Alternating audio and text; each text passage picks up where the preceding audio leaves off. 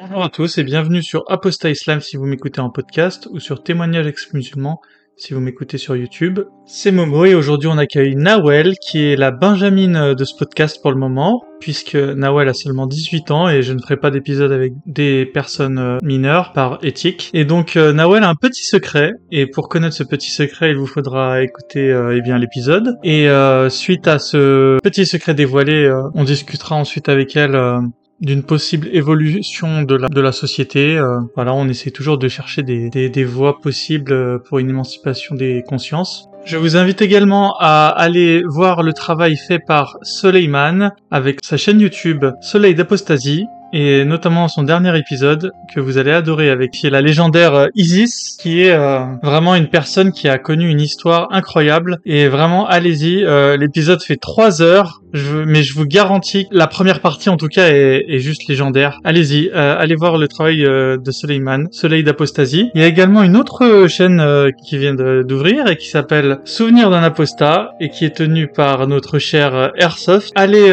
sur sa chaîne YouTube, il y a déjà 12 ou 13 épisodes et vraiment c'est un plaisir, la qualité est en rendez-vous. L'histoire d'Airsoft est juste incroyable également. Et surtout abonnez-vous, c'est pas normal que j'ai plus d'abonnés qu'eux, donc allez-y, c'est qu'il y, y a des gens qui sont abonnés chez nous et pas chez eux, allez vous abonner chez eux, ça leur fera plaisir. Ça permettra de faire monter l'algorithme de YouTube. En attendant, moi, si vous voulez me contacter, c'est sur apostaislam.gmail.com. Donc n'hésitez pas à me contacter. Dites-moi euh, ce que je peux faire pour m'améliorer, quelles questions vous auriez aimé me voir poser à tel ou tel invité. Euh, n'hésitez pas, toute critique est bonne à prendre. C'est très gentil de votre part, je reçois énormément de messages de personnes euh, qui me félicitent pour mon travail, qui me souhaitent bien du courage. Mais comme l'a dit euh, Bouddha, considère celui qui te fait voir tes défauts comme s'il te montrait un trésor. Donc vraiment n'hésitez pas, je suis ouvert à toute amélioration. Et maintenant, l'épisode. Bienvenue sur Apostat Islam, le podcast de tous les apostats. Aujourd'hui, on accueille Nawel. Alors déjà, est-ce que Nawel, tu peux te présenter rapidement? Euh, oui, bien sûr. Alors, euh, moi, il faut savoir que je suis née en France. J'ai de 18 ans et j'ai toujours grandi en France, dans un quartier euh, populaire de banlieue parisienne.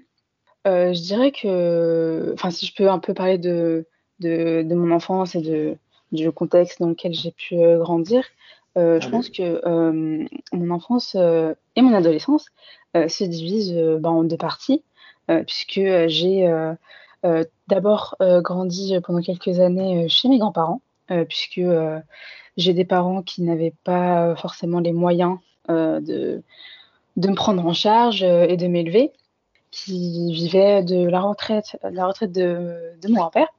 Euh, il a été euh, ouvrier toute sa vie. Donc voilà. Et puis, à l'âge de 4 ans, j'ai habité chez mes parents, qui sont musulmans très pratiquants, qui j'ai vécu, il faut le dire, une enfance assez particulière. Ma mère, n'a jamais travaillé, mon père est professeur dans un collège, et j'ai un frère et deux sœurs. Donc voilà, ma famille donc ils sont tous plus jeunes que moi et euh, faut savoir que euh, j'ai euh, reçu une éducation qui n'était pas très très bienveillante. Donc j'ai eu reçu une éducation assez violente, très souvent justifiée par le contexte culturel et religieux dans lequel mes parents ont toujours baigné. C'est-à-dire qu'ils ont grandi au Maroc pendant plus d'une vingtaine d'années avant de venir en France dans le début des années 2000. Et donc cette cette violence est un peu caractérisée par euh, euh, une, de la manipulation. Donc c'est une, une, véritable torture psychologique, euh, un, un endoctrinement pardon, qui est constant. Et ça peut être, ça peut aller jusqu'à des coups, etc. Enfin, j'en passe. Et évidemment, j'ai très mal vécu, puisque j'étais musulmane à ce moment-là. je voyais les choses comme une épreuve de Dieu, que j'ai ressenti vraiment une, une injustice qui, qui, est profonde.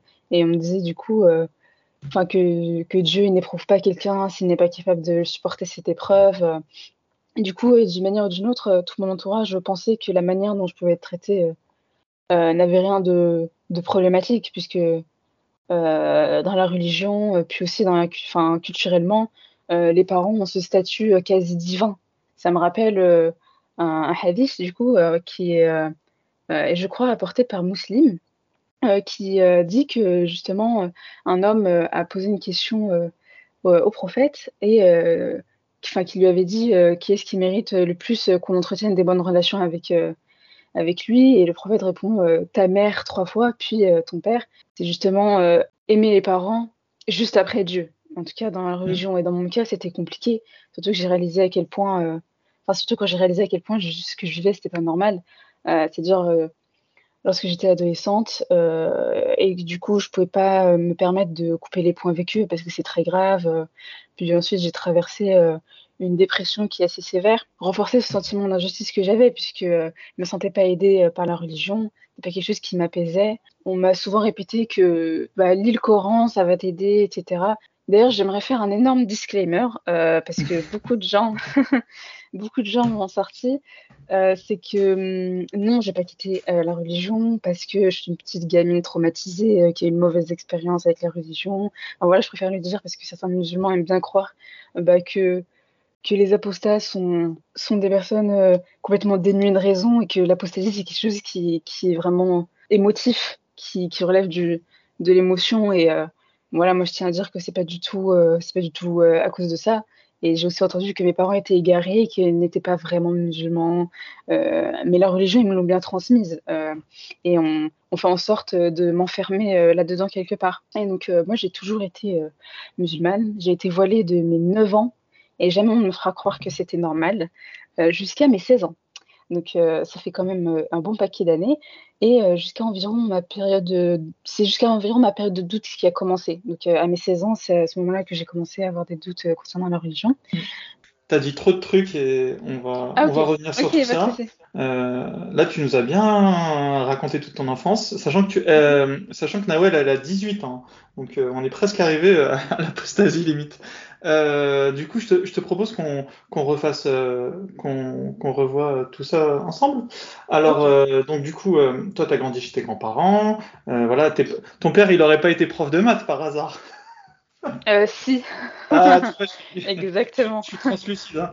Euh, d'accord. Et du coup, euh, voilà, tu as grandi chez tes parents. L'éducation était violente, mais j'ai envie de te dire, c'est c'est l'éducation classique du Maghreb. Ah hein.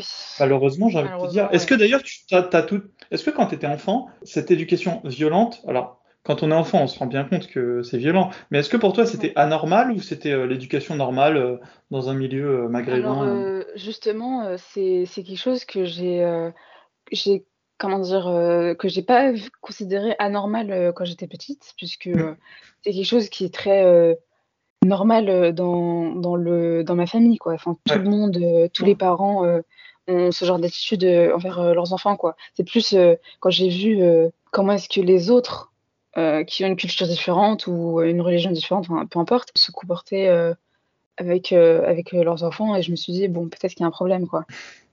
Et l'éducation violente, est-ce que, est que tu peux nous parler d'un bah, un exemple classique de violence C'était pas la violence où ton père rentrait parce qu'il n'était pas content de sa journée et qui et qui te mettait une baigne parce que tu avais fait, euh, je sais pas, enfin, c'était quoi les, euh, c'était quoi les, euh, c'était plus par rapport à ta pratique religieuse ou c'était plus Alors justement, ça pouvait, ça pouvait être justifié par la religion. Enfin, tu sais, par exemple, enfin, les parents se doivent d'ordonner à leurs enfants de faire la prière, par exemple quand ils ont 7 ans, et les frapper quand ils ont 10 ans et qu'ils ne prient pas. Par exemple, ça c'est un truc assez typique, donc ça peut être, ça peut être par rapport à ma pratique religieuse, mais c'était aussi je pense euh, parce que euh, enfin ça a surtout été ma mère du coup qui a été relativement violente. Et mais je pense que c'est parce que c'est elle pouvait par exemple être être en colère par rapport à quelque chose qui lui est arrivé ou juste un excès de je sais pas de de, fureur hein, et dès que tu fais quelque chose d'un peu maladroit c'est allez c'est parti quoi.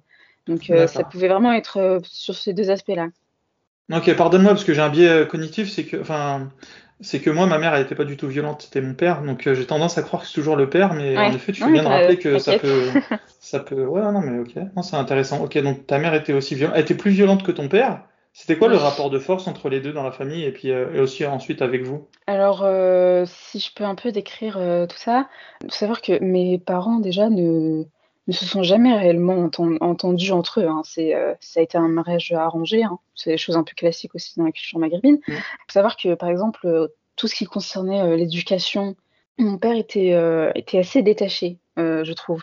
puisque c'est un peu et j'ai l'impression que c'est un schéma assez classique, hein, c'est-à-dire que la mère est très très souvent derrière les enfants, ce qui fait qu'elle est beaucoup plus derrière nous.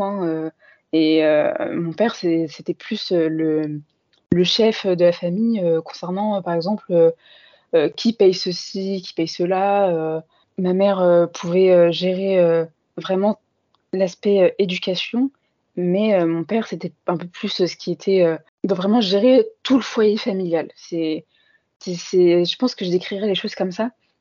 Et ce qui fait que ma mère à, tout, gérer. Hein, et elle a reçu une pression aussi qui est énorme parce que euh, c'est quand même, elle avait quand même quatre enfants à gérer toute seule, puisque mon père était vraiment, comme j'ai dit, détaché de tout ça. Ce qui a justifié parfois, euh, elle justifié tout, par exemple ses excès scolaires par euh, une fatigue, parce qu'elle devait en plus gérer l'entretien de la maison, etc. Enfin, voilà. Mmh. Quatre enfants à gérer, une maison, c'est, enfin, c'est, du boulot, on peut comprendre. Mais ceci ah. dit, on peut être fatigué et, enfin, J'arrive à comprendre le lien entre frapper et être fatigué. Ça veut dire, enfin, t'es euh, es fatigué, donc du coup, t'as moins de patience, et comme tu as moins de patience, tu te laisses aller à, tes, à, ton impulsivité, tu vois. Ceci dit, il n'y a pas un lien euh, direct. Y a, y a, non, mais oui, oui. Hein.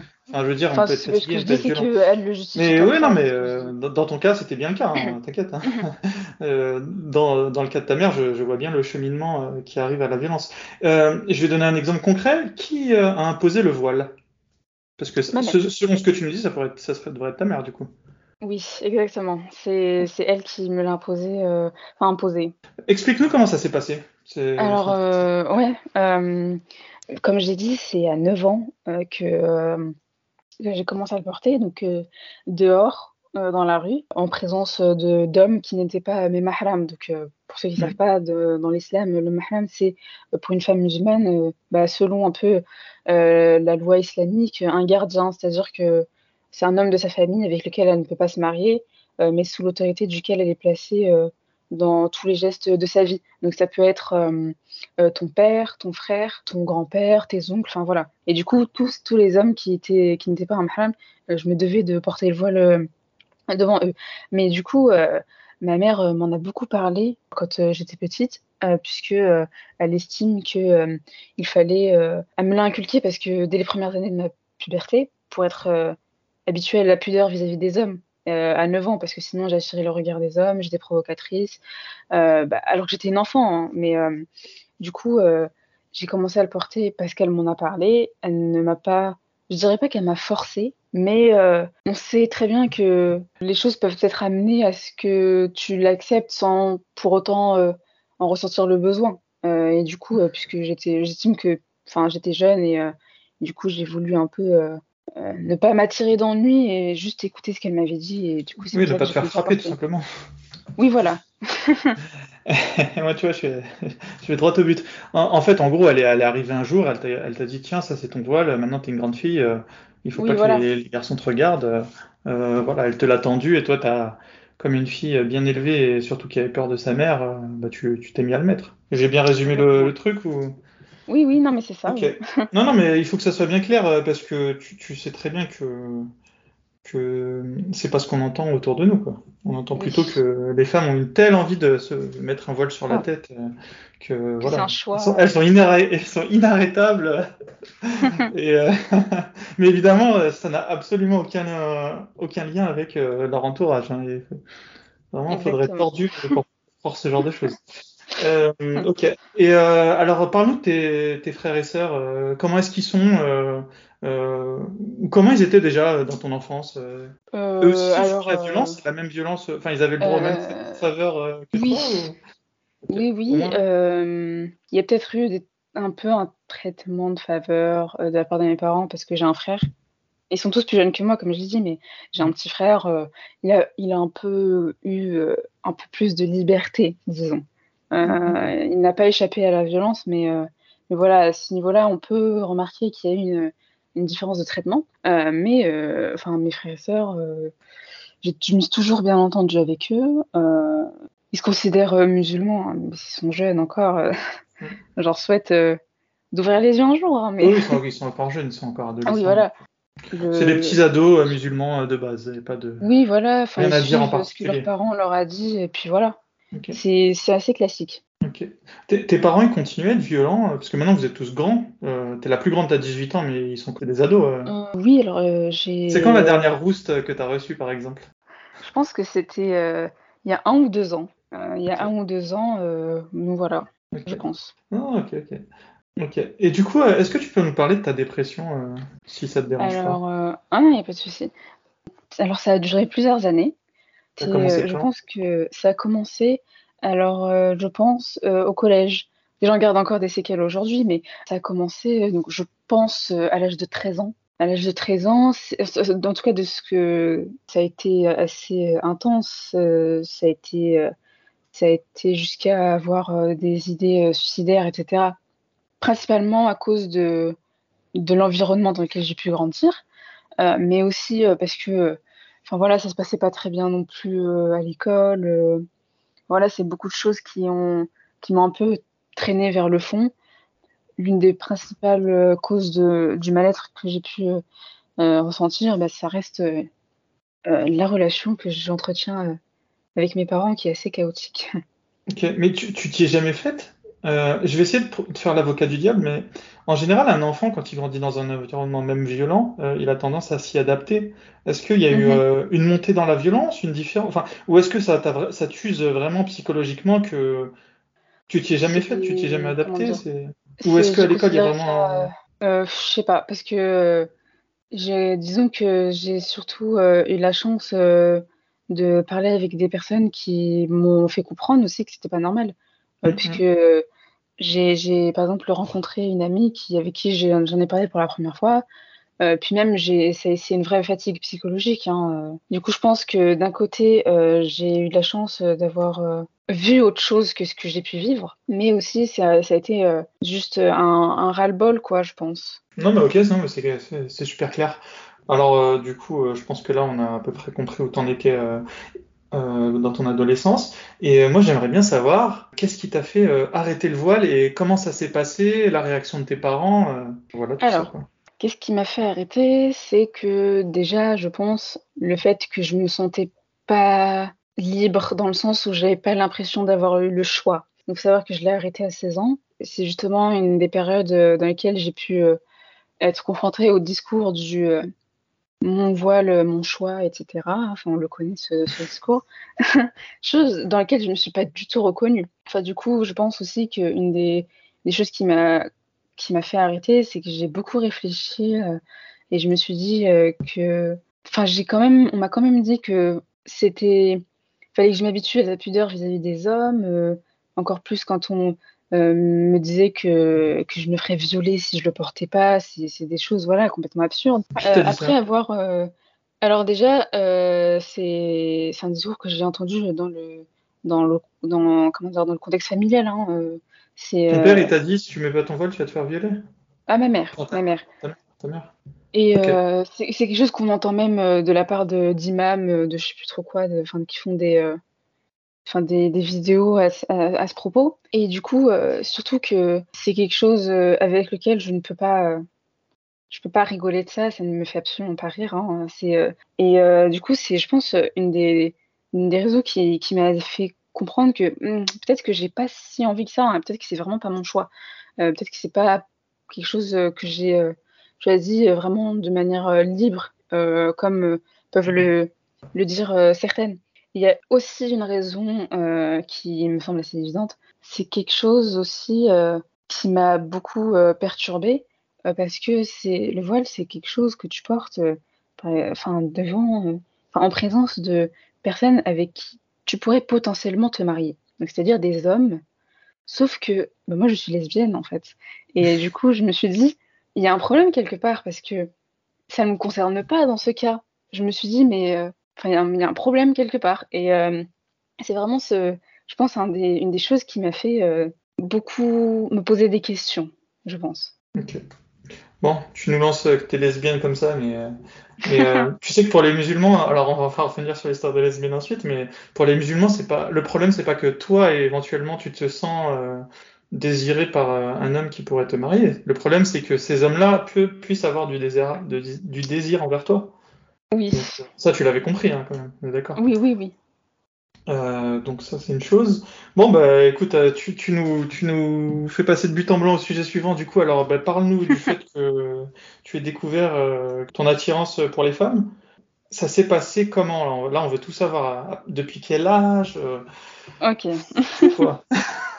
Alors faut savoir que je pense que ça a été, ça a commencé à mes 12 ans. Donc à l'âge de 12 ans, je me suis posé quelques questions parce que euh, faut savoir que je me suis d'abord euh, considérée euh, bisexuelle hein, avant de de, de, de, découvrir que, que j'étais lesbienne. Enfin, et euh, je me souviens que moi je, je ne savais pas euh, ce que c'était la bisexualité. Pour moi, il y avait les hétéros et, les homos quoi. Enfin, il n'y avait pas de d'autres orientations possibles. Et j'étais tombée, je me souviens, sur une vidéo à ce sujet une youtubeuse que j'aimais bien regarder, qui a fait une vidéo à, ce sujet-là, et puisque je regardais toutes ces vidéos, ben voilà, j'étais tombée dessus. Et c'est vraiment. Euh, alors, euh, c'est Nadjilika. Je sais pas si. Euh... Non, mais les, les, ouais. les, jeunes, les jeunes connaîtront. Oui, les jeunes connaîtront sûrement.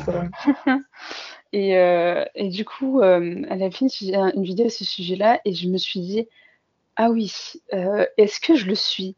Enfin, je me suis vraiment posé la question après cette vidéo.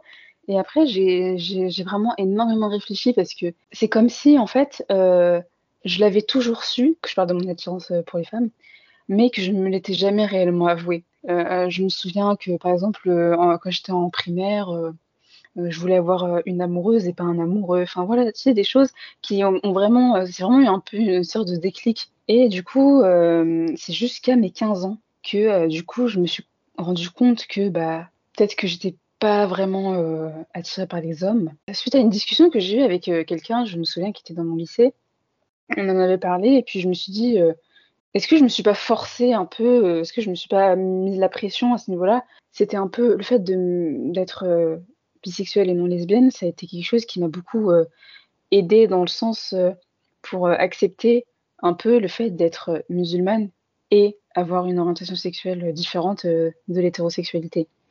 Euh, parce que euh, être bis, ça me laisse quand même une porte un peu ouverte qui facile euh, concernant par exemple le, mariage. Hein, et du coup, ça a été plus facile de vivre avec, alors que le fait de m'avouer d'être euh, homosexuel, c'était beaucoup plus compliqué. Du coup, de faire un peu cohabiter euh, ces, ces, deux identités, je dirais, hein, le fait d'être musulmane et euh, homosexuel, ça a été extrêmement compliqué. C'est quelque chose qui a qui m'a fait me poser beaucoup de questions concernant ma place dans la religion. Ok. Euh, Est-ce qu'on peut essayer de tout doucement euh, comprendre? Euh, Quand tu es donc à 12 ans, tu, tu, te poses vraiment les premières questions. Mais quand mm -hmm. tu étais en primaire, est-ce que tu avais, tu voyais bien qu'il y avait des, des, filles qui étaient avec des, des, garçons Enfin, ils sont juste des bisous, mais est-ce que tu, tu, te sentais de. Est-ce que genre il y avait un, un, beau gosse dans la classe et que toi tu te sentais tu te sentais pas vraiment attiré par lui ou euh, est-ce que, que, au contraire il y avait des filles euh, genre des, des, filles plutôt jolies euh, et, et, tu, tu disais ah, j'aimerais bien que ce soit mon amoureuse. Enfin même avec tes mots d'enfant et ton oui. ton cerveau immature tu, tu, tu, le voyais comment même avant 12 ans déjà je veux dire juste pour voir s'il y a des prémices que, ça. je pense que les, les normes qu'on nous impose fait que j'ai pensé sans doute Enfin, je pense que je me suis j'essaie un peu de me fondre dans la masse, un peu de, un peu de rentrer dans le moule, si je peux le dire comme ça. J'ai pas spécialement été une enfant euh, qui était euh, très euh, intéressée par les garçons à la base. Ok. ok. Non, super. Ok. Non, parce que moi, par exemple, moi, j'avais une fille dans ma classe, j'étais amoureux d'elle, tu vois, c'était clair. Oui. C'était pas trop sans, C'était sans ambiguïté, quoi, tu vois. donc voilà.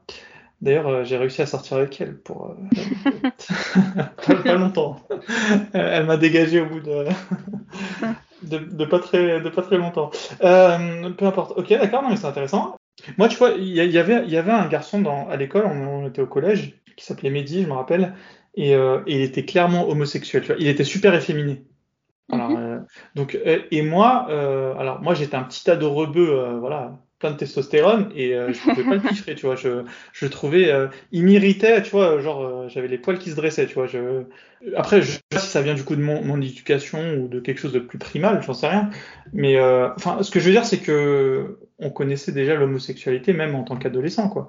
Et, ouais. Mais toi, est-ce que toi, à contrario, à ce moment-là, t'avais des, t'avais déjà remarqué qu'il y avait des filles qui pouvaient être éventuellement homosexuel. Et, c'était quoi la, vision que tu avais bah, du coup de l'homosexualité enfin, à ce moment-là quoi Alors, tu veux dire au moment au collège avant de découvrir bah, au collège, tu commençais déjà à te dire éventuellement que tu pouvais être attiré par des filles. Mais est-ce que tu vraiment, là, tu te disais que les filles homosexuelles, c'était un, problème, c'était un où tu te disais que non, éventuellement, toi, euh, ça te dérangerait pas euh, d'essayer. Euh, enfin. Ok.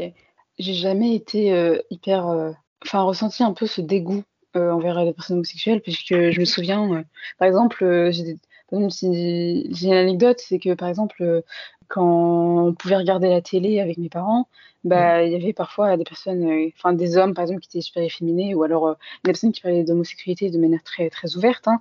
Bah, c'est mes parents avaient ce discours euh, ah bah enfin c'est dégoûtant euh, ils vont aller en enfer etc mais moi j'étais j'étais vraiment euh, indifférente. Enfin je me disais mais c'est leur vie quoi je, j'en ai rien à faire et du coup je pense que j'ai jamais j'ai jamais été homophobe de manière très sincère c'était beaucoup de semblant un peu pour me faire accepter parce qu'en plus mmh.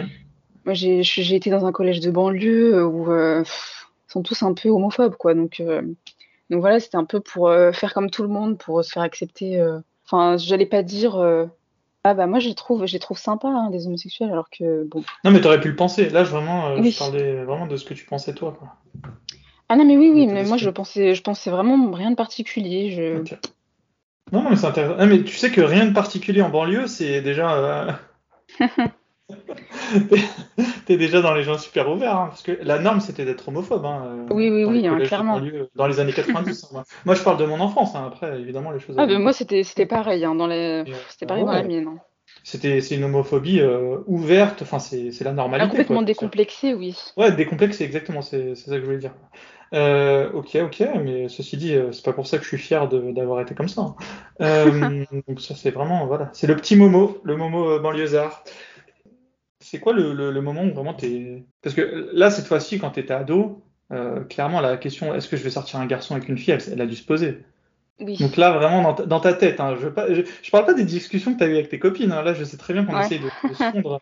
Dans ta tête, là, ta petite tête de, de Nawel, euh, est-ce que la, la, petite, euh, la, plus jolie fille du, lycée, du collège, elle t'attirait ou? Putain, je pose des questions, moi, quand même.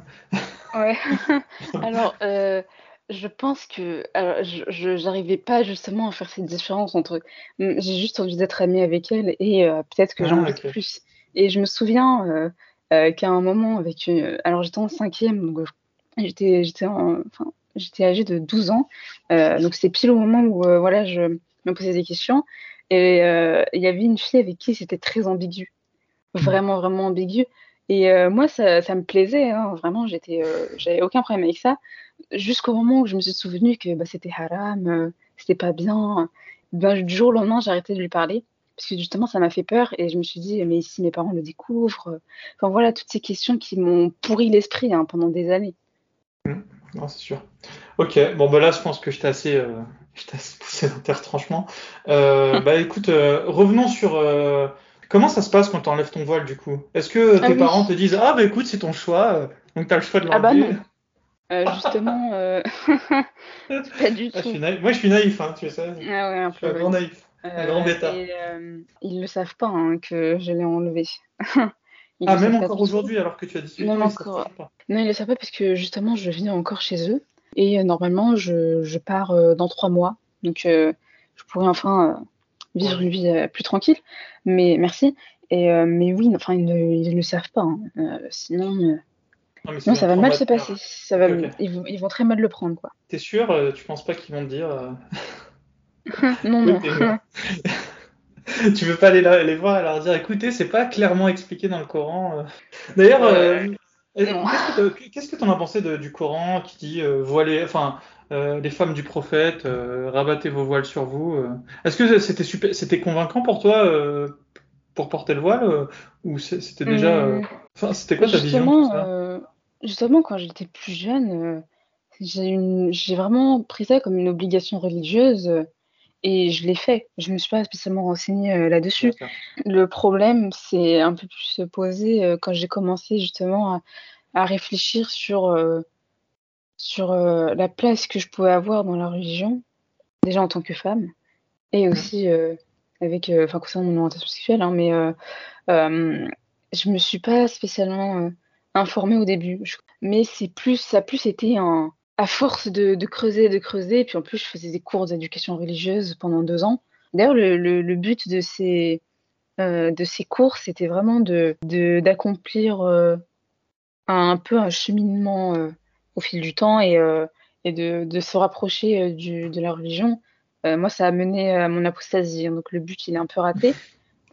Mais euh, oui, je pense que je pensais vraiment rien du, de ce de, de cette obligation puisque justement je moi je on m'a juste appris que c'était obligé et puis moi je l'ai porté quoi. Enfin, c'est vraiment c'était vraiment comme ça que c'était passé. Ok bon bah c'est clair. Du coup ok bah là on va en arriver tranquillement à ton apostasie euh, mais avant ça euh, avant l'apostasie tu te, tu te rends compte avant que tu es clairement homosexuel quoi c'est pas après l'apostasie, on est d'accord. Ah alors vas-y, on, va, on va le faire, on va, on va faire ça en deux étapes.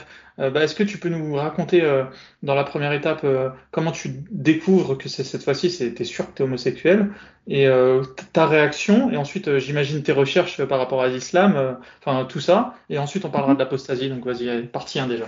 Comme j'ai dit, c'est vraiment à 15 ans que je me suis dit c'est bon, je ne me pose plus de questions, je suis lesbienne. Et en fait, euh, je l'ai super mal vécu parce que, comme je l'ai dit, euh, j'avais l'impression euh, que c'était que c'était vraiment très grave. Que je me suis dit, mais ça va être dur de vivre avec ça toute ma vie parce que j'avais l'impression de devoir faire un choix. c'est soit la religion, soit mon homosexualité, pas les deux. Il n'y a pas de.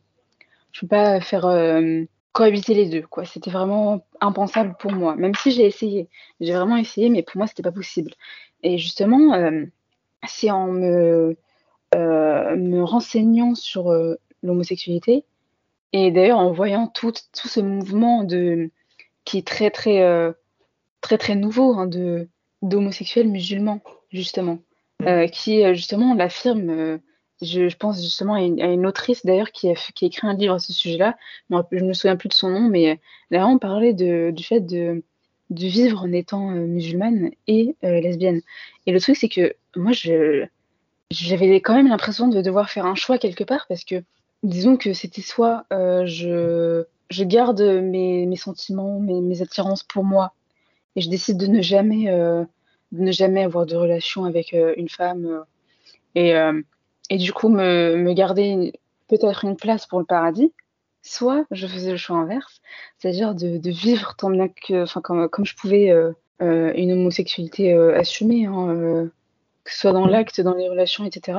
Mais du coup, risquer l'enfer, quoi. C'est vraiment à ce niveau-là que, que je me voyais faire un choix. Et par exemple, je pense à justement, il y a beaucoup de d'influenceurs qui, qui, ont à peu près mon âge ou peut-être même un peu plus âgés, qui justement parlent du fait d'avoir c'est un peu cette double casquette et euh, disent euh, vivre avec les deux, mais euh, s'abstiennent par exemple de d'avoir des, des, relations avec des personnes du même sexe. Et pour moi, ils ont, ils ont fait leur choix. Hein. Ils n'ont pas réussi à, à, faire cohabiter les deux. Pour moi, c'est ils ont choisi leur, leur chemin et puis, puis voilà, c'est comme ça. Parce qu'en plus, moi, je me suis dit que c'était profondément injuste de, que de ne pas pouvoir me marier avec une femme, euh, de ne pas pouvoir euh, avoir de relation avec une femme. Moi, je trouvais ça vraiment injuste. Je me suis dit, euh, bah pourquoi? Enfin, surtout comment comment les musulmans pouvaient percevoir ces personnes-là qui justement étaient et musulmans et LGBT quoi. Ils les perçoivent comment les musulmans ah, mais enfin, ils rappellent très bien que non mais l'acte est interdit. moi, je trouve que j'ai pas trouvé la j'ai pas trouvé la paix dans, dans cette vision-là des choses. C'est-à-dire que pour moi, euh, c'était déjà assez euh, injuste de devoir, euh, de devoir m'abstenir de vivre une vie comme je, comme je, je le voulais, parce que c'est écrit comme ça. Et pourquoi c'était écrit comme ça dans le Coran, je ne sais pas. Et j'ai, dans le Coran, il parle de ça? Il parle de ça dans le Coran? De, de quoi? bah, C'est toute l'histoire. Qu'est-ce que tu as, trouvé dans tes recherches euh, justement, c'est par exemple l'histoire du peuple de Lot, par exemple. Mhm. Euh, ça, ils en parlent beaucoup, euh, les musulmans. Mhm. Puis, même dans mes cours d'éducation islamique, c'était très clairement dit hein, que c'était interdit. Mais du coup, moi, je, me suis vraiment vue faire un choix. Hein, et ça a été très compliqué de justement et défendre mes droits en tant que personne LGBT et essayer de faire comprendre aux autres que non, mais j'ai le droit de l'être parce que dans l'islam, bah, l'acte est interdit seulement et puis j'ai le droit de ressentir ce que je voulais alors que moi j'avais pas envie de vivre comme ça. Du coup, tu as fait des recherches. Est-ce que tu as écouté des, imams? Il y a des imams qui en parlent Alors, moi, c'était vraiment à travers mes cours d'éducation islamique. Ah oui. Elle nous, montrait parfois des vidéos. je ne saurais pas redire par exemple le nom d'un imam qu'on a pu écouter ou quoi, mais voilà, à ce sujet-là, elle était très claire. Euh, que c'était interdit. Et puis je le vois, hein, euh, il y a globalement un consensus euh, chez les musulmans. Puis on voit aussi comment est-ce que les personnes homosexuelles peuvent être traitées dans les pays qui appliquent la charia. Hein. Enfin, c'est, pour moi, ça me semble évident que c'est interdit, quoi. D'accord. Non, parce que tu sais que les musulmans en France, ils, seraient capables de te faire croire que. Non, mais oui. Hein. ok, ok. Bon, du coup, tu as eu une période où tu étais dans ta tête homosexuelle, mais aussi dans ta tête musulmane. Oui, euh, exactement. Donc c'était quoi ton plan d'attaque? Euh, euh, Psychologiquement, t'arrivais comment à jongler entre les deux? Tu t'étais dit quoi? Je vais jamais me trouver un mari, je vais juste rester vieille fille Oui, voilà, c'est ça. et j'ai reçu énormément de pression à ce niveau-là parce que je me suis dit que je pourrais, enfin comment dire que je sais que par exemple des personnes de ma famille comme ma grand-mère pouvaient me dire non, mais tu, tu peux pas ne pas te marier. Euh, enfin, c'est voilà. Et je me voyais pas partager ma vie avec un homme, alors que, enfin, voilà, j'avais pas du tout envie. Et je me suis dit euh, vraiment, enfin, de manière très sincère, au début, je me suis dit, je vais juste euh, ne jamais me marier et puis j'espère aller au paradis, quoi. Ok. Bon, c'était un peu triste, hein. mais du coup, j'imagine que ça a dû jouer dans ta, dans ta dépression, ce genre de choses. oui, oui, oui, oui, clairement, oui, c'est, j'ai super mal vécu, hein, parce que du coup, c'était vraiment un choix et c'était vraiment vivre une vie euh, malheureuse hein, et espérer euh, en avoir une meilleure dans l'au-delà, quoi. ok. Et euh, du coup, je te pose une question de fou, mais c'était quoi ta vision du paradis Justement, moi, je, on m'avait, j'avais un peu cette vision un peu bisounours, quoi, que je pourrais faire ce que je voudrais. c'est quelque chose qu'on m'a, qu'on m'a tout le temps, qu'on m'a vraiment appris quand j'étais petite. On m'a dit si si t'es une gentille fille, si tu fais pas de péché, bah, tu auras tout ce que tu veux dans le delà. Et je me suis dit, bah, bah j'aurai juste ce que je veux et je me suis pas posé la question. Je, vraiment, je me suis pas dit, mais qu'est-ce que je pourrais, euh, comment, comment ça se passera pour moi en fait? Je me suis jamais posé la question. Je me suis juste dit, j'ai pas envie d'aller en enfer et de souffrir, quoi. C'est vraiment ce que je me suis dit. J'ai vraiment pas posé plus de questions que ça. D'accord. C'était plus la peur de l'enfer en fait qui t'a maintenu euh, dans Oui, voilà, c'est ça. Parce que moi, je voulais pas souffrir. Bon, ben, ouais, personne. Hein. du coup, je pense qu'on peut parler euh, maintenant de ton apostasie. Vas-y, alors qu'est-ce qui t'y amène à cette apostasie là euh... Qu'est-ce que tu découvres? euh, Quelle arnaque t'as mis à jour? Beaucoup, beaucoup d'arnaques. Hein. Donc, euh, en, gros, en gros, j'ai eu une période, donc vraiment, c'est à mes 15, 16, c'est très récent, hein, puisque j'en ai 18. C'est vraiment pendant ces trois années que j'ai essayé de défendre l'islam comme je pouvais. De vraiment prouver que on pouvait être musulmane et féministe, que je pouvais être musulmane et LGBT. Et euh, je me suis vite, euh, j'ai vite trouvé mes limites dans, dans tout ça. Euh, C'est quoi les attaques Alors justement... on va jouer à l'avocat du diable, tu vas être l'avocat de l'islam féministe, et moi je vais ah. être le beauf, enfin ton ennemi quoi. Donc ton ennemi, c'était quoi son, son, son, genre de discours qui t'irritait à l'époque? Mais par exemple, le fait que le, le voile, c'était, c'était pas un choix. Euh, j'essayais vraiment de défendre une position qui n'était pas la mienne, en fait. C'est-à-dire que moi, j'ai pas, j'ai pas eu le choix, mais j'étais vraiment convaincue que la plupart des, des musulmanes euh, avaient, euh, avaient, fait, avaient fait ce choix. J'ai, j'essayais vraiment de défendre corps et âme le fait que le discours, euh, par exemple, d'extrême droite, il était, il était faux et que, enfin, j'ai vraiment essayé de, de toute mon âme, quoi. Alors, les autres filles, elles ont le choix, pas moi, ok, mais euh, les autres filles, c'est, je vous garantis euh, qu'elles ont le choix. C'était genre ça ton. Ouais. oui. En gros, oui, c'était vraiment. Ah oui, ça, c'était compliqué à tenir. Et sinon, il y avait quoi encore? de... Quand euh, un... quelqu'un me disait que non, mais euh, les femmes, elles sont pas, et elles sont pas, euh, comment dire, elles ont pas une position euh, très valorisée hein, dans, dans la religion. Enfin, sont... on me disait souvent que la femme était soumise, etc. Puis moi, j'essayais de leur répondre que bah non, euh, c'est faux parce que euh, tu sais, il y a dans le Coran euh, vraiment des, des arguments, mais, tellement superficiels. Il y a le même nombre de fois euh, le mot homme et femme, donc ça symbolise une égalité, etc. devant Dieu. Et je fermais les yeux, mais euh, devant tout ce qui parlait de clairement de, soumission, euh, de que les hommes ont autorité sur les femmes, etc. Je, moi, je fermais complètement les yeux dessus. Et c'est quand j'ai un peu creusé, creusé, à travers aussi les cours d'éducation euh, religieuse qui n'étaient absolument pas convaincants que j'ai commencé à justement me poser des questions. C'était pas très clair dans ma tête. Hein. Autant j'essayais d'être féministe, euh, mais d'un autre côté, euh, voilà, je défendais des choses qui, qui me semblaient euh, pas indéfendables, hein, mais j'essayais quand même. Bah, t'as tenté, hein, écoute, avec tes, J'ai essayé, mais ça a foiré. Bah, c'était compliqué, hein. faut, Le client était. euh, Tu feras peut-être une bonne avocate d'ailleurs, hein, parce que c'était pas le meilleur des clients. hein. Euh, du coup, euh, ok. Et ben, du coup, allons-y. Alors, euh, c'est quoi tes, tes premiers gros doutes sur l'islam? Alors, au-delà du fait que je trouvais que c'était complètement injuste, le fait de que j'avais pas le droit de vivre Mm. une vie comme peuvent le, le faire les personnes hétérosexuelles dans l'islam. Enfin, je me sentais pas du tout à l'aise dans, dans cette idée que, que si je me, par, par exemple, si je me mariais avec un homme, bah, qu'il avait autorité sur moi.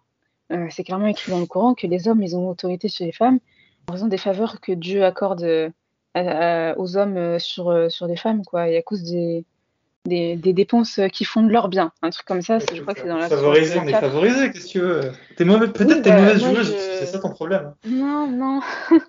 J'essayais de fermer les yeux sur ça. hein. J'avais du mal, j'ai vraiment du mal à me dire que, que Dieu pouvait favoriser euh, les hommes et que les femmes, euh, de toute façon, étaient, euh, étaient inférieures. Et en plus, il y a tout, tout ce... Enfin, moi, je sais que dans le Coran, il y a aussi un verset que beaucoup de musulmans essaient de... essaient un peu de te dire que non, mais t'as la mauvaise interprétation, t'as la mauvaise traduction, etc. Euh, c'est celui qui dit que enfin, celles de qui vous craignez l'insoumission, euh, faites-leur la morale, euh, désertez leur couche, battez-les ou frappez-les. Et ce, je me suis dit, mais c'est pas possible. C'est, c'est complètement. Je peux pas d'un côté défendre euh, les femmes qui sont euh, qui subissent des violences conjugales et tolérer ce genre de truc, c'est pas possible. J'ai vraiment, c'est vraiment mes idées féministes qui m'ont qui m'ont vraiment. pff, autant je pouvais me dire, euh, pas grave euh, d'être homo euh, et d'être musulman, c'est à la limite, je peux, je peux faire des, un peu des, concessions, quoi, mais autant ça, je pouvais pas l'accepter. Euh, Il y a aussi les hadiths qui disent que la femme, elle est déficiente intellectuellement, la femme, elle hérite la moitié de ce qu'un homme hérite, le témoignage d'une femme vaut la moitié de celui d'un homme, etc., etc. C'est vraiment beaucoup de choses qui m'ont fait. Tu sais pourquoi vraiment- votre témoignage il vaut la moitié de celui d'un homme?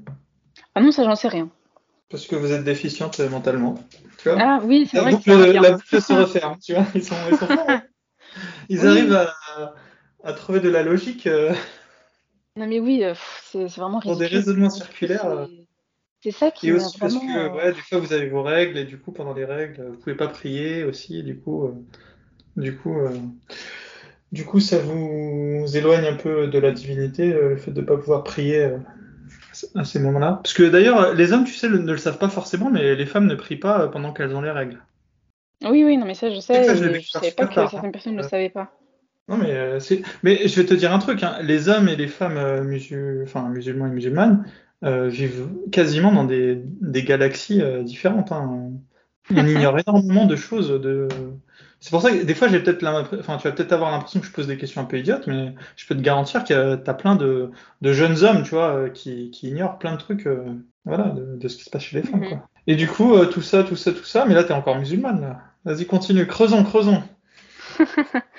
Justement, enfin, j'ai aussi été confrontée euh, au fait que, comment dire, je me souviens de, de, d'un cours de philo que j'avais eu et les profs de philo aiment beaucoup parler religion, hein, surtout celles que j'avais en première. Et en fait, elles m'ont parlé voilà, de, de religion et il y avait un élève qui avait dit, donc il était musulman, parce qu'on parlait des, des, erreurs, par exemple, scientifiques qu'il pouvait y avoir dans la Bible, et un, garçon de la classe avait dit non, mais dans le Coran, il y a des miracles scientifiques. Il avait dit que, je sais plus c'était quoi, c'était par rapport justement dans, dans l'islam, il y avait pas, on parlait pas de géocentrisme, mais d'héliocentrisme, je sais plus trop quoi. Euh, je me suis bien informée, c'est complètement faux. À aucun moment. ça coûte à rien de dire. Hein. Vraiment, c'est. Puis la prof lui avait clairement dit que. Enfin, si, si euh, lui montrait pas un verset dans lequel c'était écrit, bah, qu'elle le croyait pas et qu'elle avait vraiment des difficultés à le croire. Euh, chose qui est complètement compréhensible, hein, puisque de toute façon c'est faux. mais voilà, c'est un autre, un autre angle dans lequel j'ai commencé à avoir des doutes je me suis dit, mais euh, si euh, Dieu se trompe, puisque le Coran, c'est la parole de Dieu, hmm. bah, Dieu n'existe pas. C'est, pas un Dieu, c'est pas possible. Enfin, je veux dire, euh, c'est, je me suis vraiment informée sur toutes, toutes les incohérences qu'il pouvait y avoir dans, dans, le Coran. Le fait qu'il a été réécrit, plus, enfin, comment dire, qu'il a été modifié dans l'histoire, etc. Ça, c'est, je pense, le vraiment la dernière, dernière étape de, de, mon apostasie parce que j'ai d'abord apostasie en me disant hum, peut-être que l'islam en fait c'est vrai parce que justement c'était vraiment par rapport à mes convictions à moi, mes convictions propres, tu vois. Mmh. Mais mmh. Euh, c'est vraiment à partir du moment où je me suis vraiment intéressée euh, euh, à l'existence d'Allah ou pas que j'ai vraiment abouti euh, ce, cheminement, quoi. C'est vraiment à ce moment-là que je me suis euh, dit, c'est bon, euh, j'ai apostasié. Et je suis vraiment passée par plusieurs étapes. J'ai d'abord été musulmane non pratiquante, puis ensuite, voilà, ça a vraiment été un chemin qui a duré, je pense que ça a duré vraiment, vraiment longtemps, parce que ça a dû durer vraiment un an et demi d'arriver jusqu'à jusqu'à cette étape, en tout cas. Mais, mais comment dire, c'est vraiment aussi grâce euh, à des serveurs dans lesquels j'ai pu être, euh, avec, euh, dans lesquels j'ai pu trouver des ressources, des vidéos qui, qui, expliquent très bien les choses et qui m'ont vraiment convaincu que qu'en fait j'ai choisi, choisi le, le, bon chemin quoi. Il y a qui en particulier que tu peux nous Alors justement, j'étais tombée sur une vidéo, alors je sais plus exactement le nom de, du youtubeur, mais je crois qu'il est, alors il est anglophone. Je crois que c'est Ambiguity, voilà, c'était Ambiguity. Euh, il avait fait une vidéo, par exemple, sur euh, la preuve euh, de, du caractère non divin du Coran, par exemple. Mhm. c'était l'argument, c'était alors c'était des erreurs concernant les personnages historiques qui pouvaient y avoir dans le, Coran, justement. Donc, par exemple, le, fait que euh, il est écrit que euh, Mariam, Marie, euh, la mère de Jésus, avait un frère qui s'appelait Aaron, alors que bah, c'est faux.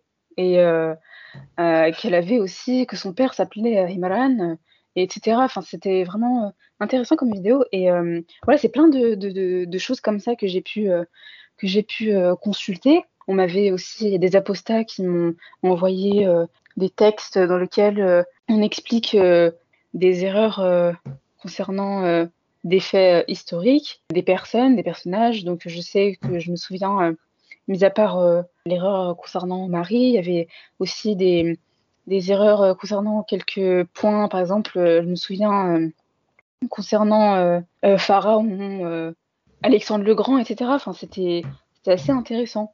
Et c'est, je pense, attaquer l'argument du caractère divin que donne euh, les musulmans euh, au Coran qui m'a beaucoup aidé dans le fait de me dire ok finalement euh, j'ai pas à me poser de questions l'islam c'est pas la vérité. Donc voilà. Ok. Bon bah félicitations. Bienvenue chez les apostats.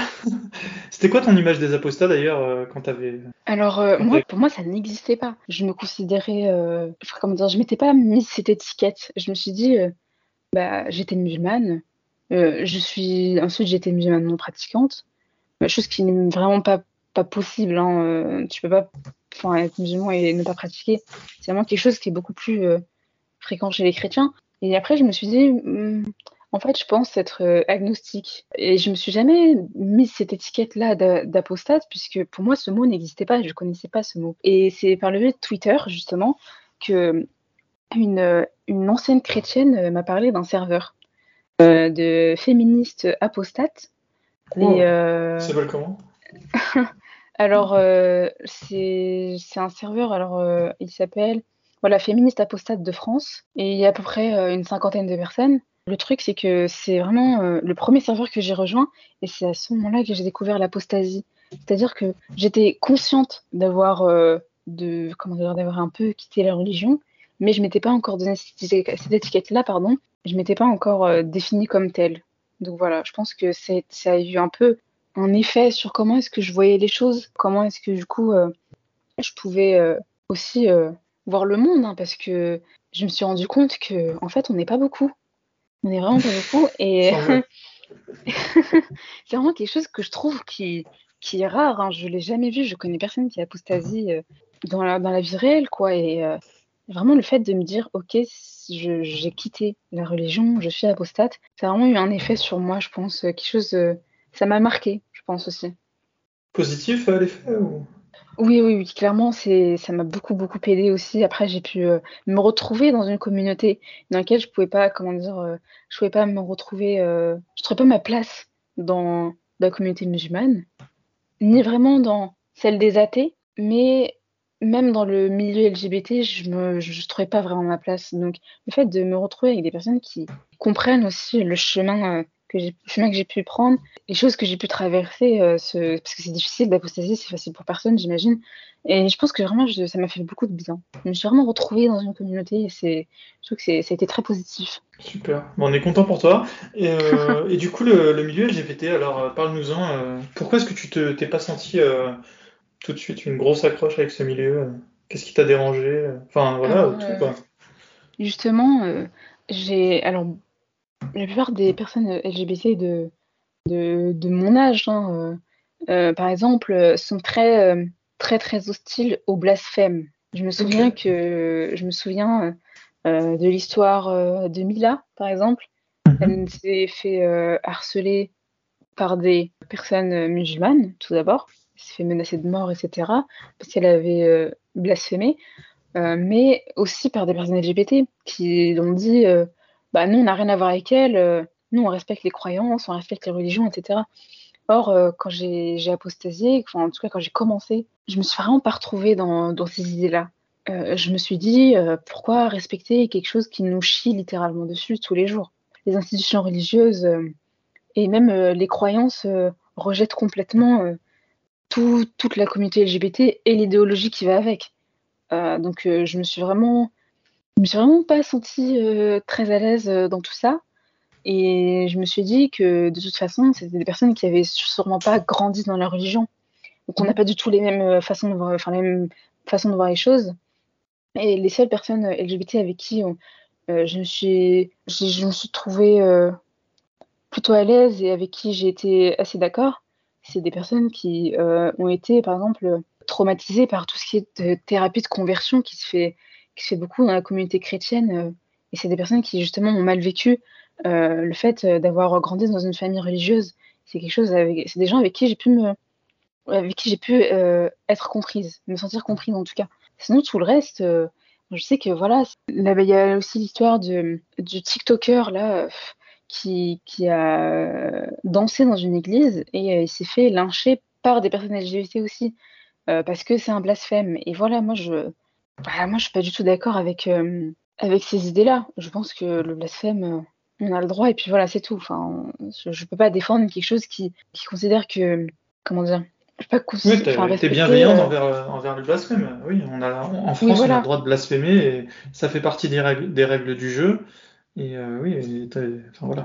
Je vais pas respecter des croyances qui veulent ma mort ou, ou qui ne me respectent à aucun moment. Donc, enfin, je veux dire.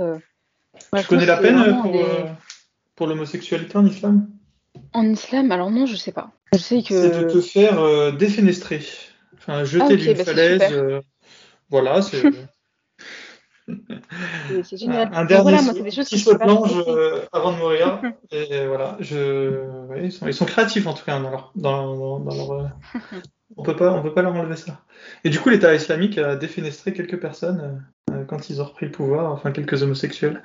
Bon, bah c'est super. Parle-nous de ta nouvelle vision du monde. Voilà, qu'est-ce qui a changé pour toi Qu'est-ce que l'apostasie t'a permis de, de, de, comprendre sur le monde dans lequel tu, tu évolues? Alors justement, je pense que déjà sur le plan personnel, ça m'a permis d'aller mieux.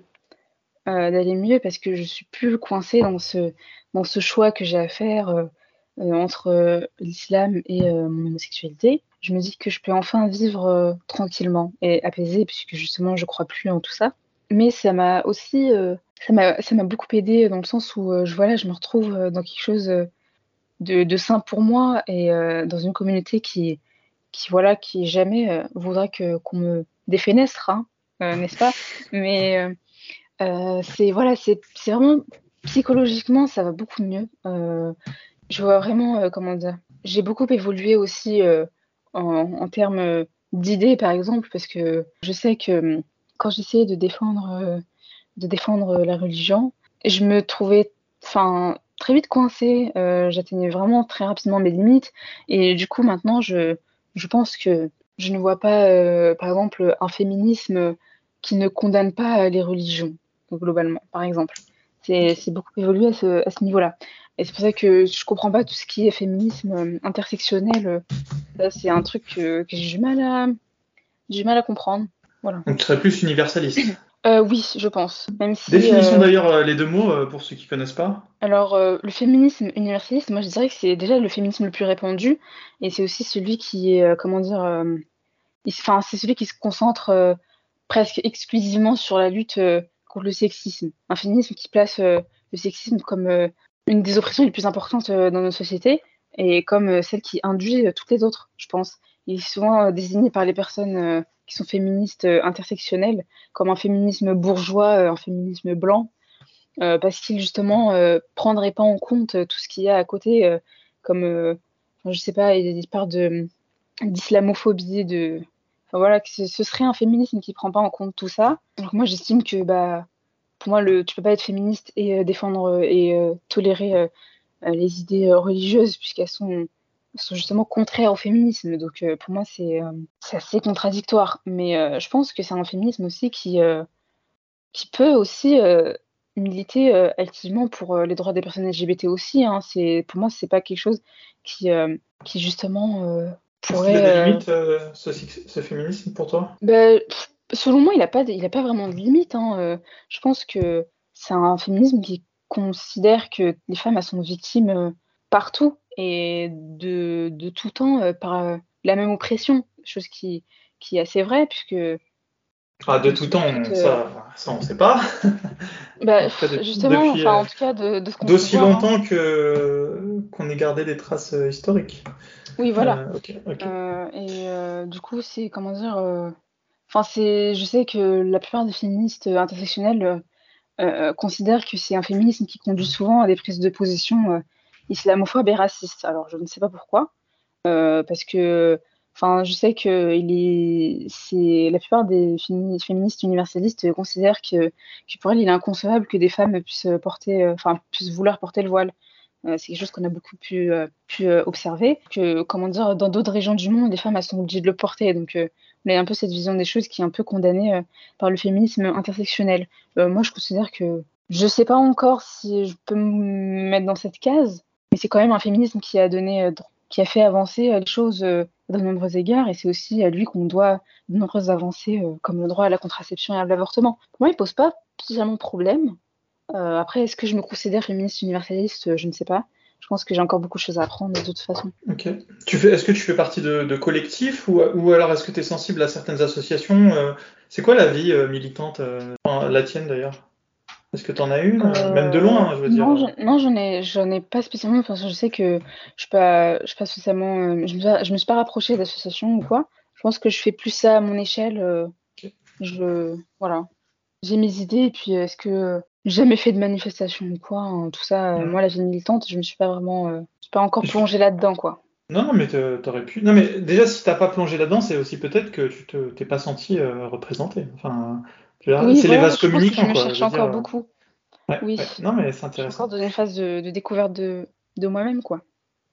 Est-ce que tu as fait l'apostasie de certaines pensées que tu avais euh Parce que des fois, quand on apostasie, enfin moi en tout cas, j'essaie ensuite de voir quel autre endoctrinement, endoctrinement j'aurais pu subir, euh, bah, même jusqu'à aujourd'hui. quoi. Est-ce qu'il y a du coup, est-ce que tu essayes d'avoir une nouvelle euh, vision du monde, euh, de tout remettre en question euh?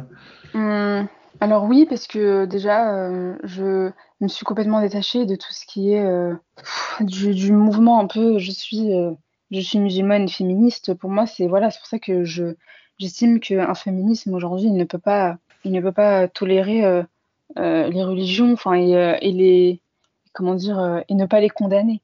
Je pense qu'à ce niveau-là, c'est un peu je suis un peu débarrassée de ces idées-là. Je m'étais un peu euh, laissée emporter là-dedans parce que justement, j'essayais de, de, trouver ma place, mais évidemment, euh, c'était hmm. compliqué. Ok, non mais c'est intéressant. De toute façon, tu vas voir, hein, je, te, je, te, fais une prédiction, mais il y a une nouvelle branche euh, du féminisme qui va s'ouvrir bah, avec les gens comme toi, hein. c'est sûr. C'est hmm. le sens de l'histoire.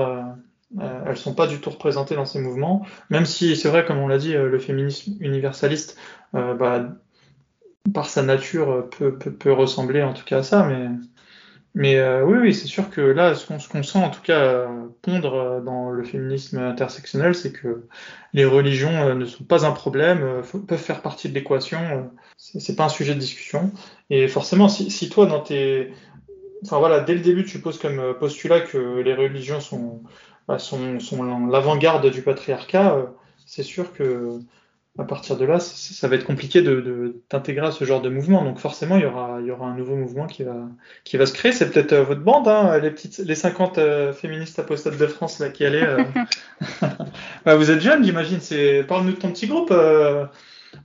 Vous êtes, c'est, plus, c'est plutôt des jeunes femmes. Fais un petit portrait robot de, des, des féministes apostates de France. c'est amusant. Alors, il y a de, vraiment de tout âge. T'en as pas mal qui, qui ont plus de 25 ans, plus de 30 ans. Je sais qu'il y a quelques personnes qui sont encore plus âgées euh, que ça. Justement, euh, c'est vraiment, euh, vraiment, comment dire, assez varié. D'autant, tu as pas mal de, féministes ex-musulmanes. et tu as, aussi des féministes ex-chrétiennes. C'est assez, c'est assez comment dire, voilà, varié à, ce niveau-là. Et voilà, il y a de tout âge. Et puis, je pense que c'est un serveur qui, propose des choses c'est intéressante. Parfois des débats. Euh, et c'est vraiment, euh, vraiment, voilà, autant on peut, le vécu de, d'ex-chrétienne et d'ex-musulmane ne peut être différent, puisque c'est pas, on n'a pas été dans la même religion. On, a trouvé euh, des valeurs communes et, des, un combat commun surtout, puisque on, est bien d'accord pour, pour dire que voilà, c'est, enfin, que la religion est un peu et pose vraiment problème dans, dans nos luttes, quoi, dans nos luttes féministes voilà, autant on est autant on, peut avoir un vécu différent, mais on est très d'accord sur ce point, quoi. Ok. Non, mais super. Non, mais tu sais que juste ce point déjà fait, euh, déjà, enfin c'est déjà un gros point. Euh, mhm. euh, bah, est-ce que tu peux nous parler de tes projets à l'avenir Voilà, alors tu vas quitter, tu vas, tu vas quitter le foyer, le cocon familial, mais tu t'orientes vers quelles études Enfin, c'est quoi tes, tes rêves d'avenir euh, je pense que je pense que j'ai pas de, de rêve particulier, mais je, je me rends déjà vers euh, des études. Alors, euh, j'ai admise dans dans une université à Nantes, donc je compte je compte faire soit une licence de langue et littérature espagnole, pour pourquoi pas faire pour pourquoi pas faire professeur au collège ou au lycée mmh. euh, d'espagnol, euh, soit euh, du coup, alors quelque chose complètement différent, soit du coup faire une licence de psychologie, pourquoi pas être je sais pas, être psychologue peut-être un jour. Je, voilà, je sais que j'attends encore une réponse d'admission pour ma licence de psychologie, mais en tout cas, j'ai été admise dans ma licence de langue littérature espagnole. Bon courage. Hein. Euh, j'ai une collègue qui, avait voulu faire prof d'espagnol. Elle m'a dit que l'examen est très très très compliqué. Euh, mhm. vraiment, euh, bah, bah, si compliqué que. Alors qu'elle, elle est espagnole hein, de base. Hein. Ah oui. Et du coup, c'est pour te, voilà, je, je veux pas te démotiver, c'est juste pour te dire que ça, ça va pas être facile. Mhm. Après, psychologie, je connais pas, mais enfin, je connais malheureusement le cliché que c'est un peu une voie de garage, mais, mais voilà, j'essaie Oui. de pas te démotiver, j'essaie juste d'être réaliste. Euh, voilà, parce que le, le, le destin des apostats, me- ça compte pour moi, quoi. Euh, donc voilà, je, vous souhaite le meilleur. Donc euh, attention, hein, c'est peut-être des voies difficiles, hein. Mais bon, euh, voilà. En tout cas, en- dans un premier temps, ça te permet de t'éloigner du, enfin, de l'environnement toxique qui est le Ah tien. oui. Euh, Oui, Ce sera déjà, dans tous les cas, je pense que c'était, c'est pas une mauvaise idée. Voilà. Et puis voilà. Ensuite, rien ne t'empêche de, de refaire une autre première année ailleurs. Mais bon, peu importe. Ok, bah c'est super. Euh, est-ce que tu as d'autres euh, sujets à, nous, enfin, d'autres choses euh, que tu aurais voulu parler avec nous? Non? Bah alors on peut faire une petite conclusion. Déjà, est-ce que tu pourrais donner un mot à toutes les personnes qui, seraient, qui auraient été dans ton cas, voilà, qui, enfin, il y a peut-être encore des, j'ose l'espérer, des quelques musulmanes qui peuvent peut-être nous écouter, qui sont dans ta situation. Tu as des conseils à leur donner et qui seraient homosexuels éventuellement. Enfin voilà. Je pense que déjà, euh, je pense que déjà, c'est, je, peux le dire, hein, je sais que c'est quelque chose qui est extrêmement difficile à vivre, euh, surtout que c'est quelque chose qui est très mal euh, accepté et on se cache beaucoup, hein, parce que parce qu'on risque de, finir à la rue, etc. Mais moi, si si y a des musulmanes qui sont dans mon cas qui m'écoutent, moi je dirais simplement que on sera forcément confronté à un choix. C'est libre à chacune de faire le travail nécessaire pour, euh, pour essayer de, trouver euh, le chemin qu'elle veut, euh, veut prendre en essayant de, de s'informer le plus possible parce que c'est super important. Moi, je leur souhaite vraiment énormément de courage parce que c'est voilà, vraiment une des choses les plus compliquées de vivre euh, voilà, avec deux identités qui peuvent pas cohabiter et de vivre euh, tout le temps dans, dans la contradiction, autant être rejeté par euh, la communauté musulmane et ne pas se sentir forcément très très euh, accepté euh, de la communauté LGBT. Mais euh, s'il y a des personnes euh, qui sont dans cas, euh, enfin qui sont dans mon cas, je pense que qu'elles sont pas seules et puis, euh, puis moi je leur souhaite beaucoup de courage, voilà. Voilà. Et rejoignez euh, les féministes euh, apostates de France sur Discord. Ça va beaucoup vous aider, hein, je vous le dis. Super. Ben, merci Nawel. Merci à toi aussi. Eh bien, il ne reste plus qu'à souhaiter à Nawel bien du courage pour la suite, puisque on l'espère, elle va réussir à quitter le domicile de ses parents. Pour ma part, euh, qu'est-ce que j'ai pensé de cet épisode? Il y a vraiment un problème avec le monde LGBT. hein. On l'a vu avec l'affaire Mila, qui en a été, à mon avis, le révélateur. Mila n'a pas été soutenue par euh, la communauté LGBT. Quand bien même elle aurait été souten- soutenue, elle ne l'a pas été assez. On sait maintenant que la communauté LGBT est une communauté très puissante qui peut faire même plier des pays comme le Qatar, qui vient de récemment accepter euh, les unions homosexuelles. Et du coup, que le combat de Mila soit laissé de côté montre qu'il y a un profond malaise avec ce- cela. Je me dis, le calcul des LGBT doit être le suivant. De règle générale, les LGBT sont pour euh, un multiculturalisme, ils sont pour la différence, et ils sont prêts, au nom de ces deux premiers, euh, deux premières valeurs, ils sont prêts à accepter, même jusqu'à des cultures antagonistes envers eux, voire intolérantes, en se rassurant du fait que les personnes euh, qu'ils rencontrent euh, dans la vie de tous les jours sont en général des personnes qui ont un biais qui est de, de fréquenter tout simplement des personnes LGBT. Et quand un musulman fréquente des personnes LGBT, c'est déjà un musulman qui a un pied dedans, un pied dehors. Donc ces LGBT ont un biais cognitif à ce niveau-là, je pense qu'elles en ont d'autres. Ça doit les amener à accepter l'inacceptable, qui est euh, la défense de l'islam radical, euh, par exemple. Et en tout cas, euh, les faits le prouvent, puisque on n'entend jamais la communauté LGBT prendre la défense des apostats, qui sont pourtant très nombreux dans la communauté LGBT. Et c'est selon moi une erreur, puisque les apostats en général sont les plus cultivés des musulmans. Et du coup, même si nous sommes que 15% de la population musulmane, nous sommes 15% de personnes cultivées, de personnes qui, qui votent, qui s'intéressent à la vie de la cité, qui sont actives et qui sont ouvertes en plus. Les apostats sont généralement bien plus ouverts que les musulmans.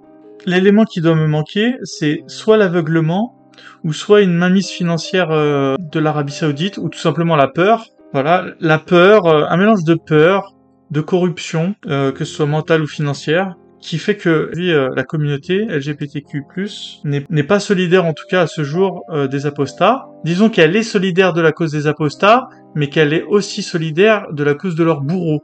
C'est une, position assez euh, particulière, en tout cas, c'est une position qui me fait dire que les intérêts des LGBT ne convergent pas avec ceux des apostats, puisque nous, nous sommes anti-islam radical. et pour certains d'entre nous même anti-islam tout court. Alors que les LGBT sont pro-islam, même s'ils sont quand même pro-apostat ne jetons pas bébé avec le du bain.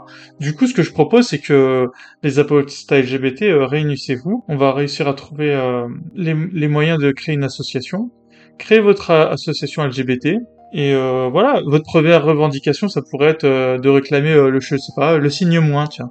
LGBTQ+, moins, vous réclamez que maintenant on rajoute un moins en, en l'honneur des apostats, euh, voilà, puisque nous sommes les antagonistes des musulmans, donc euh, nous sommes l'espèce de petite voix qui, qui dit toujours et si, euh, et si ça c'était faux, voilà, on est comme dans cette photo de la Seconde Guerre mondiale où il y a une foule qui fait le salut nazi et on voit une seule personne qui a les bras croisés, donc voilà, ça, ça serait nous. Ça pourrait être une idée de, d'ailleurs, de, de signe de drapeau, voilà, des bras croisés.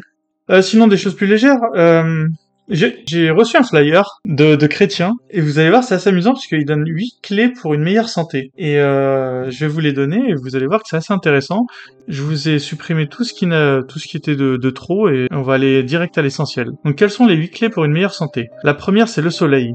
Nous avons besoin des rayons du soleil pour vivre car beaucoup de virus sont sensibles à ces rayons et euh, le soleil est gratuit alors euh, profitons-en. Il y a aussi l'oxygène qui est essentiel à la respiration de nos cellules, alors ouvrons nos fenêtres. Il y a l'eau, l'eau c'est la vie, tous nos organes en réclament pour un bon fonctionnement et en particulier le cerveau. Alors prenez un grand verre le matin. L'exercice physique. Régulièrement il optimise la santé, et en plus il est bénéfique pour l'équilibre mental. L'alimentation.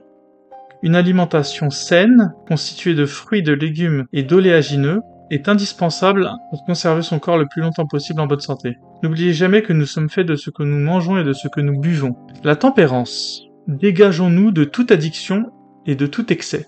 Le repos. Dormir suffisamment est indispensable pour les neurones. Et le dernier, devinez ce que c'est, la confiance en Dieu. Alors pour ceux qui croient pas en Dieu, on va essayer de le remplacer par autre chose, on va dire la confiance en l'amélioration de ses capacités, afin d'être chaque jour une meilleure version de soi-même.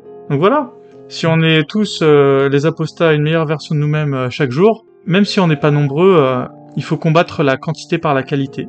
Je vous invite à tous faire un super travail sur vous-même et vous allez me dire peut-être qu'il manque un élément à cette petite liste. Donc moi je dirais qu'il y a neuf clés pour une meilleure santé. Je dirais que comme il y a l'exercice physique, il y a aussi l'exercice mental. Donc tout ce qui est bon pour le mental, la méditation, la lecture, ce sont des choses que vous allez devoir mettre comme des routines dans vos vies. À partir d'aujourd'hui, euh, tous les apostats qui, le souhaitent, euh, méditez 5 minutes par jour, une vraie méditation, jambes croisées. Vous pouvez la faire le matin en vous réveillant, une pause le midi, surtout si vous êtes en télétravail, ou bien le soir. Et pour la lecture, euh, Claire nous avait conseillé un, livre, un livre de Elif Shafak, Soufi mon amour, et ce sera ma, mon conseil de lecture de la journée. Voilà, un super livre, Soufi mon amour d'Elif Shafak. Et c'est assez intéressant de se dire que je vous conseille là une lecture musulmane.